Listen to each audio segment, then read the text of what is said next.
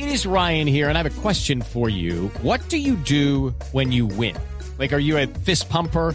A woohooer, a hand clapper, a high fiver. I kind of like the high five, but if you want to hone in on those winning moves, check out Chumba Casino. At ChumbaCasino.com, choose from hundreds of social casino style games for your chance to redeem serious cash prizes. There are new game releases weekly, plus free daily bonuses. So don't wait. Start having the most fun ever at ChumbaCasino.com. No purchase necessary. BGW. Void were prohibited by law. See terms and conditions. 18 plus. Vamos a hablar acerca de un cementerio un cementerio muy particular, un lugar en el cual el sentido común venció a la tradición.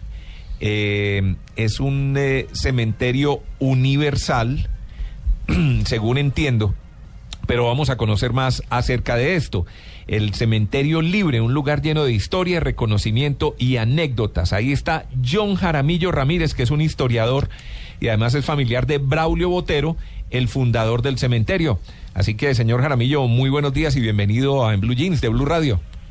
Muy buenos días y muchísimas gracias. Para que nos hable de este particular cementerio libre que entiendo que tiene una historia bien interesante. Para poder hablar del cementerio libre de Circasia, tenemos que remontarnos al gobierno de Rafael Núñez. Cuando firma con el Vaticano un concordato donde le entrega a la Iglesia Católica el poder de manejar los cementerios exceptuando los de Bogotá, Monpós y Cartagena, que eran de propiedad municipal.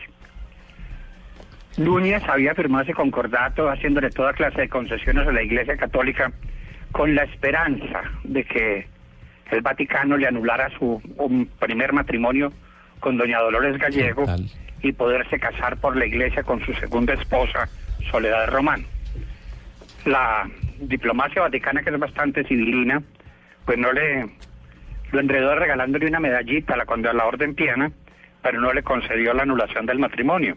Dicen las malas lenguas que doña Soledad Román cuando supo eso, exclamó, lo dimos todo por nada. Mm, claro. Entonces, durante toda esa época de la hegemonía conservadora, los cementerios dependían de la Iglesia Católica.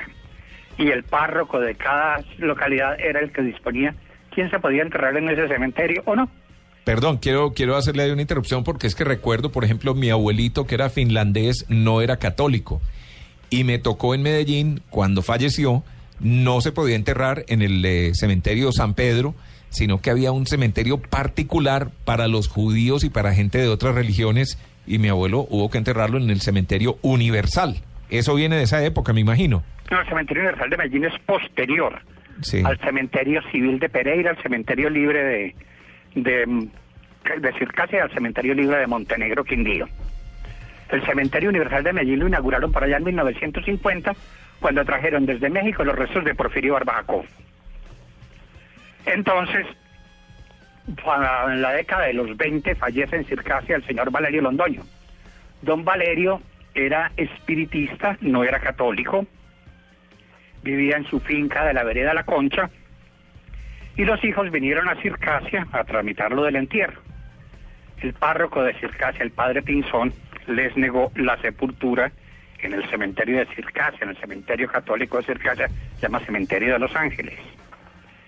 Y aparte de eso, no solo contento con negar a la sepultura en Circasia, ni siquiera en la parte que había dispuesta para los suicidas o para los niños que morían sin bautizo y que lo llamaban el muladar, telegrafía a todos los párrocos del Quindío de que no podían dar permiso de ese entierro. Los hijos vinieron a Armenia, aquí el padre Castaño les negó ese permiso, se los negaron en Montenegro, entonces ellos ya ante la imposibilidad enterraron a su papá en el jardín de la finca.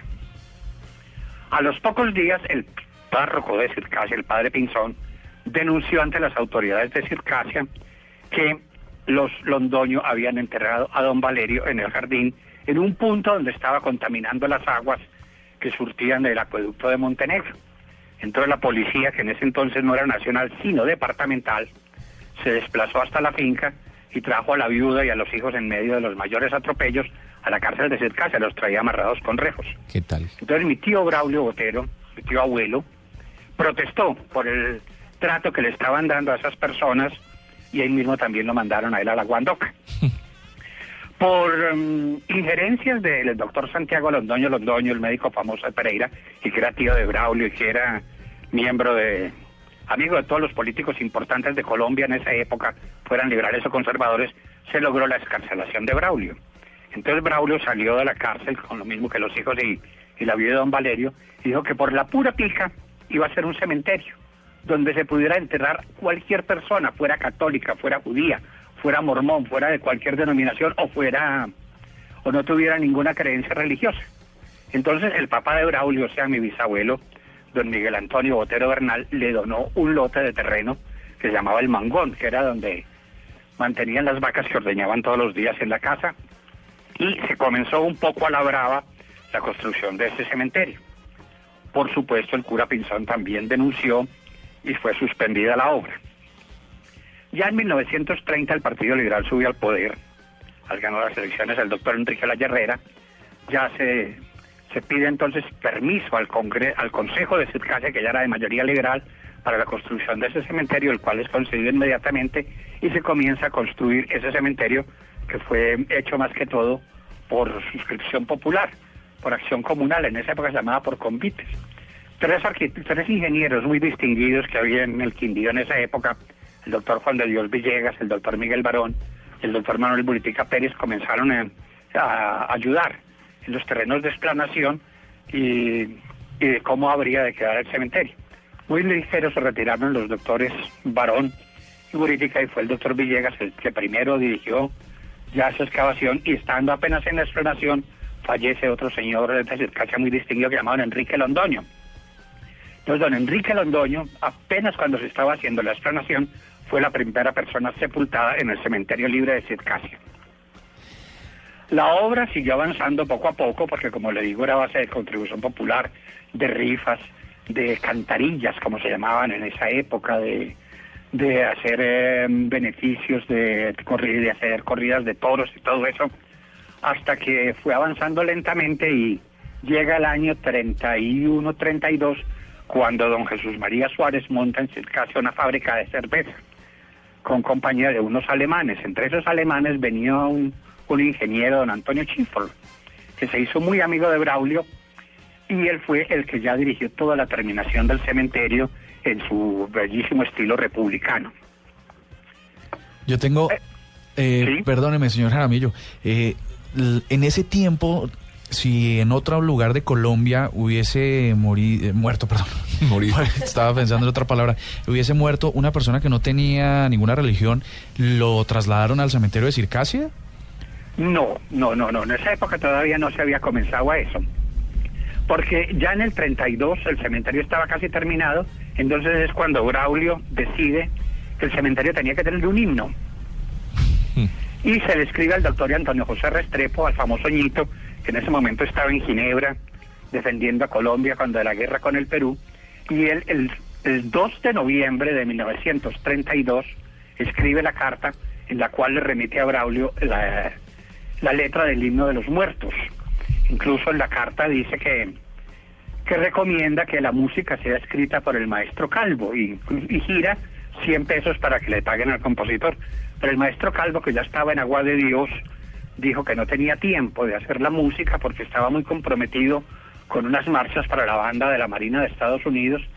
Entonces la música la compone un salamineño que era el director de la banda de músicos de Armenia, el maestro Rafael Moncadarsi. ¿Y usted recuerda qué dice ese himno de los muertos? A ti vengo a buscar el reposo, que a los libres o tumba les das, cual esposa que abraza al esposo, tú me abraza por siempre jamás. Campos verdes, risueño paisaje, donde yazga por siempre mi sien, y a dormir al rumor del oleaje que alza el tiempo en su eterno vaivén. No me espantan mentidos temores, sin doblar la rodilla viví, del hermano calmé los dolores, de la patria el pendón defendí. Como asoma al opuesto horizonte una tenue suavísima luz, ¿será el sol que colera los montes o será acaso el nocturno capuz? Entonces ese es el himno de los muertos que se encuentra en una gran placa de mármol a la entrada del cementerio. Hoy en Ah, día... El cementerio se inauguró en 1933, pero ya se habían sepultado varias personas. Sí. En el año 33, a principios, muere aquí en Armenia la señorita Inés Suárez Arias y fue trasladada hasta Circasia, ella era circasiana, pero se había enfermado mucho, la habían traído al hospital de Armenia. Entonces fue la primera dama enterrada en el cementerio de Circasia. Los alemanes, unas familias poderosas alemanas, tenían una hacienda muy grande en el Quindío la hacienda Bremen. Hoy con poco, hoy abarca el distrito Barbas Bremen, en el camino para Finlandia, y la manejaba un alemán muy importante, el señor Germán Delius. El señor Germán Delius lo asesinaron en, en Circasia y pues eh, la familia con la cual él vivía hizo los trámites ante la Iglesia Católica para enterrarlo y no quisieron, porque pues era un alemán luterano. Entonces inmediatamente el cementerio libre que acogía con todo gusto los, los restos de don Germán Delius. Entonces don Germán Delius fue el primer ciudadano extranjero que fue sepultado en el cementerio libre Circasio y su mausoleo era hermosísimo, era una forma de un árbol truncado en pleno crecimiento. Señor Jaramillo. Eh, pero entonces, eh, finalmente, ¿quiénes terminaron siendo enterrados en este cementerio? ¿Qué, qué tipo de personas? En ese tipo de personas hasta católicos están enterrados. Sí. ¿Y Porque preferían ahí por qué? le hacen su ceremonia religiosa en, en la iglesia y quiere reposar en el cementerio libre. Sí. Y, Pero práctica para eso se llama ese nombre libre, para enterrar a cualquier persona de cualquier denominación religiosa.